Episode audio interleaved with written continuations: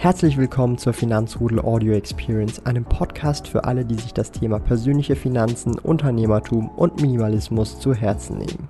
Hier lernst du wertvolle Tipps und Erfahrungen, die du in deinem Leben praktisch anwenden kannst. Mein Name ist Thomas Brandon Kovac, auch bekannt als Thomas der Sparkoyote. Ich bin Unternehmer und führe den größten Schweizer Finanz-YouTube-Kanal und Finanzblog sparkoyote.ch.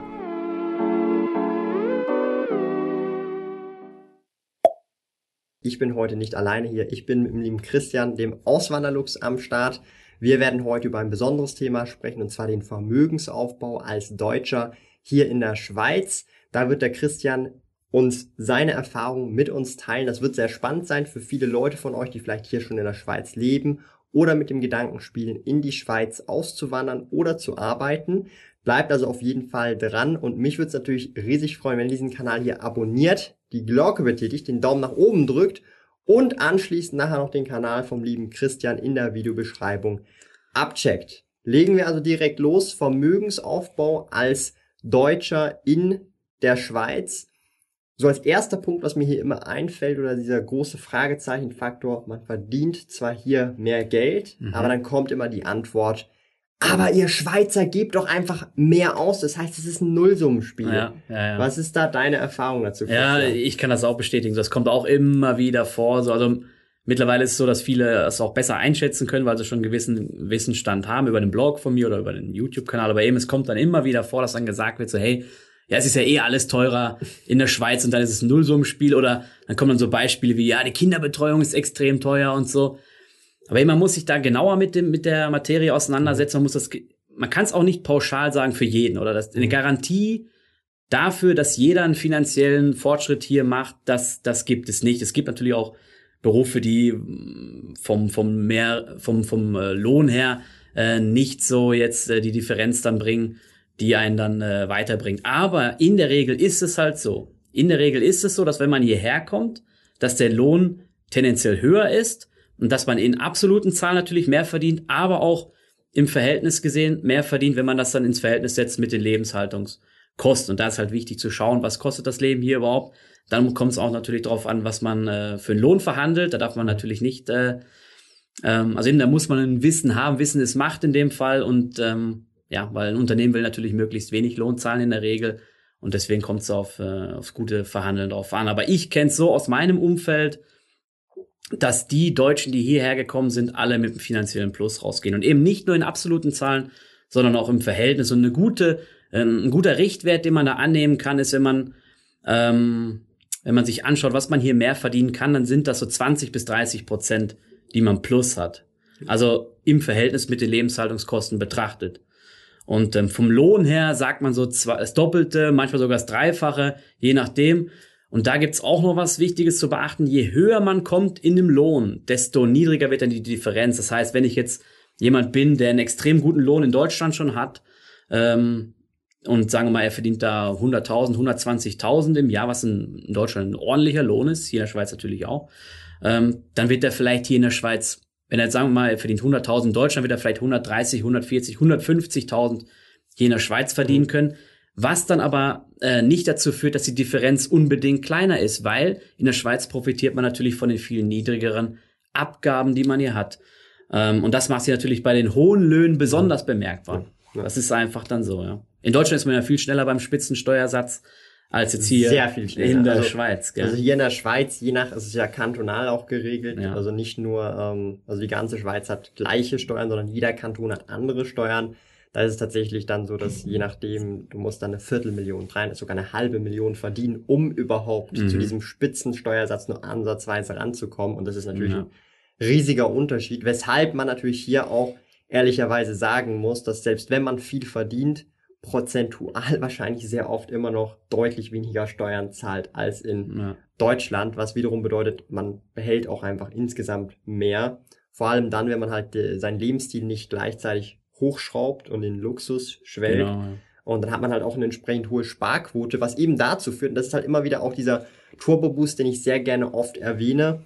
Ähm, wenn man hier in der Schweiz auch in absoluten Zahlen eigentlich mehr sparen und mehr verdienen kann, nehmen wir jetzt mal sogar an, im Worst Case, man spart prozentual in Deutschland gleich, wie hier in der Schweiz prozentual mhm. gleich. Hier hat man aber absolut mehr gespart. Was bedeutet, wenn ich zum Beispiel in zehn Jahren nach Deutschland zurückgehen möchte, da gibt es auch viele Leute, die nicht hier leben wollen, sondern auch ihre Karriere hier ein bisschen boosten und dann wieder zurückgehen, dass man eine deutlich höhere Summe wieder zurückgehen kann, mhm.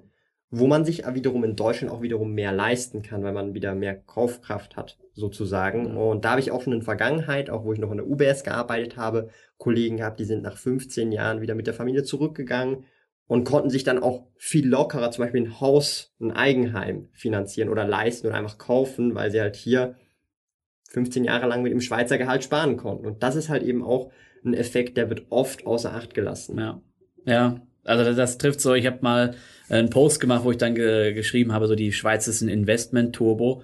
Ähm, das merkt man einfach dann. Und wenn man vielleicht gar nicht vorhat, hier das ähm, in Ruhestand gehen zu wollen, sondern mhm. man denkt sich vielleicht, ich will nur mal ein Abenteuer erleben, ich will auswandern, ich will mal eine andere Kultur, auch wenn sie noch so ähnlich ist in gewisser Weise kennenlernen möchte, dann, ähm, dann ja, dann äh, hat man in absoluten Zahl natürlich äh, ordentlich viel mehr gespart als jetzt in Deutschland. Ja, das ist dann einfach so. Und dieses Beispiel mit dem Haus ist wirklich äh, ein gutes Beispiel, weil es ist so ein klassischer Traum von, von Deutschen, so ein Eigenheim zu haben und ähm, ja, das ist natürlich so viel leichter zu erreichen, als jetzt, wenn man nur in Deutschland leben würde. Also so einfach als Beispiel, dass man sich das auch wirklich mal vorstellen kann. Hier in der Schweiz ist meistens das, was in Deutschland die Immobilie vielleicht irgendwo kostet, die Anzahlung hier für ähm, ja. die Hypothek. Ja, ja. ja, Also diese 20 Prozent bis 25 Prozent, die hier die Schweizer anzahlen, das ist meistens diese Summe alleine schon, die man selber erbringen muss. Mhm. Eigentlich schon fast eine ganze Immobilie.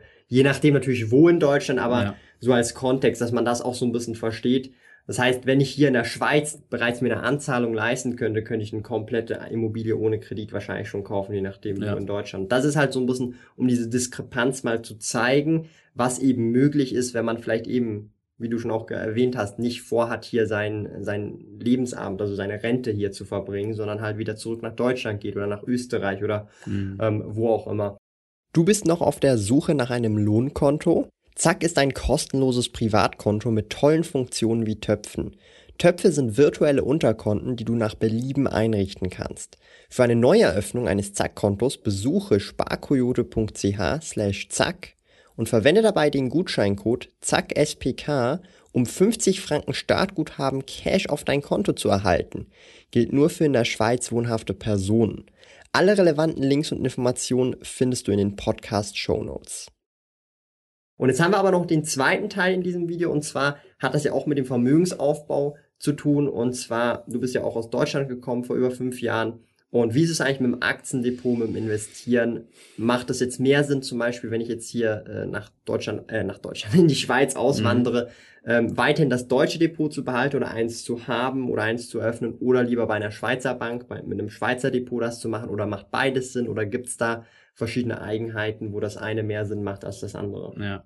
Ähm, grundsätzlich würde ich da sagen, dass es jedem selbst überlassen. Das kann man mhm. nach seinem, äh, nach seinen Vorlieben auswählen, was man halt, ähm, was man halt gerne hat. Mhm. Ich kann da vielleicht mal kurz erzählen, wie ich das mache oder wie ich das gemacht habe.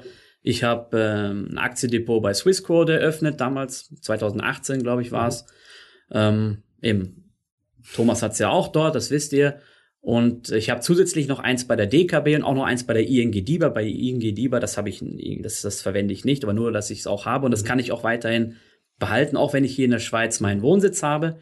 Und ähm, eben bei der DKB bin ich noch und das bespare ich oder da habe ich einen Sparplan laufen, so einen ETF-Sparplan für meine Kinder einfach nur, weil Sparpläne sind halt hier in der Schweiz mhm. äh, nicht so ähm, möglich. Also ich kenne keine Bank, die einen Sparplan bietet. Und eben Swissquote ist halt mehr, lohnt sich oder macht macht Sinn, wenn man halt größere Mengen investiert. Oder das, da sagst du ja auch immer so.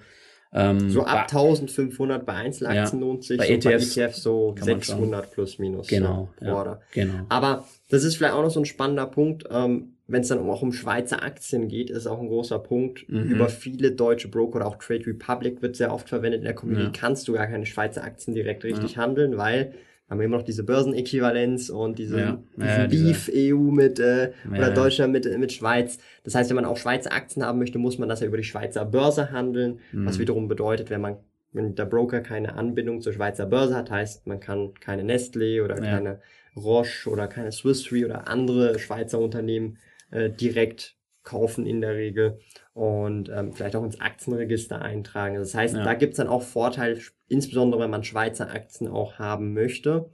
Und was auch immer wieder so ein Irrtum ist, von beiden Seiten her, also auch von Schweizern, die über deutsche Depots denken oder von Deutschen, die über Schweizer Depots denken, es ist völlig egal, wo euer Depot ist. Das hat nichts mit den Steuern zu tun. Genau, ja.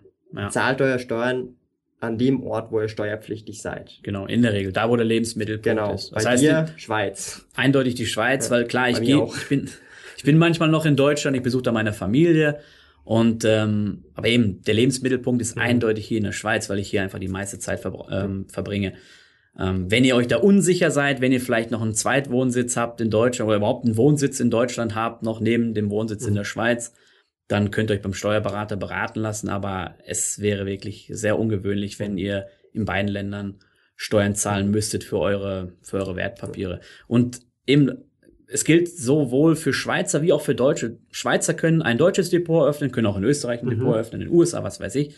Ähm, Besteuerung findet aber dann hier in der Schweiz statt, da wo man den Wohnsitz hat. Das gilt für Deutsche, die in der Schweiz leben, auch und für alle anderen Ausländer, die in der Schweiz leben. Genauso gut kann ich aber auch als Deutscher sagen, ich mache mir ein Depot in der Schweiz auf. Das, das geht natürlich auch. Ob das dann Sinn macht, ist halt die andere Frage. Das, das kommt dann immer auf denjenigen drauf an. Und eben diese, die- weil du gerade ähm, Trade Republic angesprochen hast, das geht zum Beispiel nur oder nicht mit einem Wohnsitz in der Schweiz. Es hat, Ja. ähm, also Hat eben, Restriktionen auch. ne? ja, genau. Und äh, vielleicht wird es in Zukunft möglich sein, aber derzeit geht es nicht. Das heißt, wenn man seinen Wohnsitz verlegt in die Schweiz, dann muss man das ähm, Depot bei Trade Republic dann leider aufgeben. Ja, aber so die die großen, sage ich mal so. Ich habe schon von Leuten aus der Community gehört, die sind bei Comdirect oder eben wie ich bei ING DIBA oder bei der DKB, das ist überhaupt kein Problem. Man kann das Depot auch weiterhin besparen, wenn man äh, oder ins Depot investi äh, investieren halt an der Börse über dieses Depot, wenn man in der Schweiz den Wohnsitz hat. Wohnsitz hat. Und ähm, für die, die es interessiert, so eben die DKB zum Beispiel, die ihr auch bei mir noch auf dem Blog findet, die sind sogar, also die haben Schweizer Kunden irgendwie gerne Mhm. und ist auch mega easy, da ein Depot aufzumachen. Da braucht man nicht mal ähm, irgendwie, was man in Deutschland ja oft kennt, dieses Post-Ident-Verfahren, das wird da gar nicht benötigt. Das geht wirklich ratzfatz über so ein Video-Ident-Verfahren und dann, äh, dann ist das alles ohne Probleme möglich. Und dann trägt man sich einfach dort ein mit seinem Schweizer Wohnsitz. Dann gilt man als Steuerausländer. Das gilt dann auch für alle anderen Depots. Und damit ist dann auch klar, dass dann keine Kapitalertragssteuer Mhm. abgeführt wird oder Kirchensteuer oder Gibt der auch keine Soli. Freibeträge mehr. Die gibt's dann nicht mehr, Ja. genau. Sondern das muss dann alles in der Schweiz angegeben werden. Mhm. Da gibt's dann auch, da müsst ihr euch dann wirklich bei eurem kantonalen Steueramt dann äh, schlau machen, wie das da läuft. Da gibt's dann auch gewisse Freibeträge, wenn man noch quellensteuerpflichtig ist. Ähm, so wie die ersten, also wie man in der Regel in den ersten fünf Jahren ist, nachdem man hier in die Schweiz gezogen ist. Ähm, ist jetzt keine Steuerberatung, aber eben der, der Freibetrag in Kanton Zürich liegt irgendwo bei, äh, ich glaube, zweieinhalbtausend Franken pro Jahr an Kapitalerträgen. Erst dann werden die besteuert. Also ähm, das so mal nebenbei. Aber das ist nur, wenn du ähm, diese Pauschalbesteuerung hast, die Quellenbesteuerung. Genau. Nachher ist es dann. Nachher muss es eh, muss Genau. eh alles angeben. Ja oder? alles angeben. Genau, Genau. ja. ja.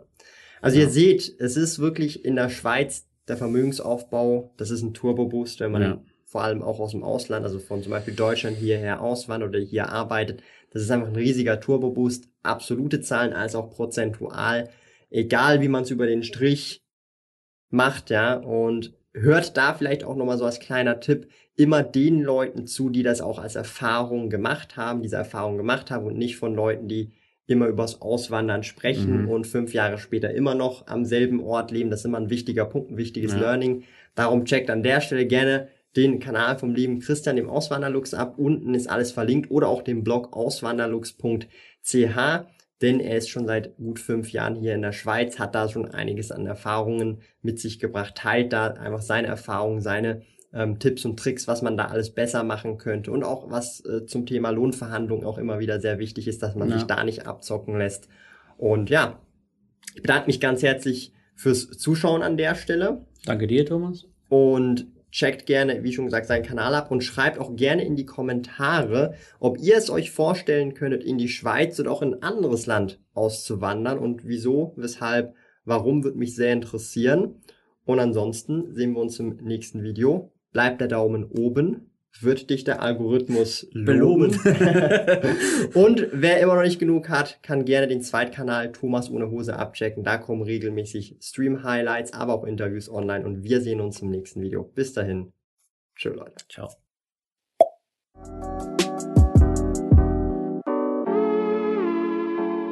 Lieben Dank fürs Zuhören. Neue Finanzrudel Audio Experience Episoden gibt es jeden Montag, Donnerstag und Samstag um 9 Uhr vormittags. Trete außerdem dem exklusiven Finanzrudel Community Club bei finanzrudel.ch/club und tausche dich mit tausenden Gleichgesinnten im Finanzrudel aus. Mehr über mich und meine Reise erfährst du auf meinem Blog www.sparkoyote.ch. Interessiert dich, an welchen Projekten ich aktuell arbeite, dann findest du mich auf Instagram at sparkoyote. Auf meinem YouTube-Kanal Thomas der Sparkoyote findest du aktuelle Videos zum Thema persönliche Finanzen, Unternehmertum und Minimalismus. Bis bald!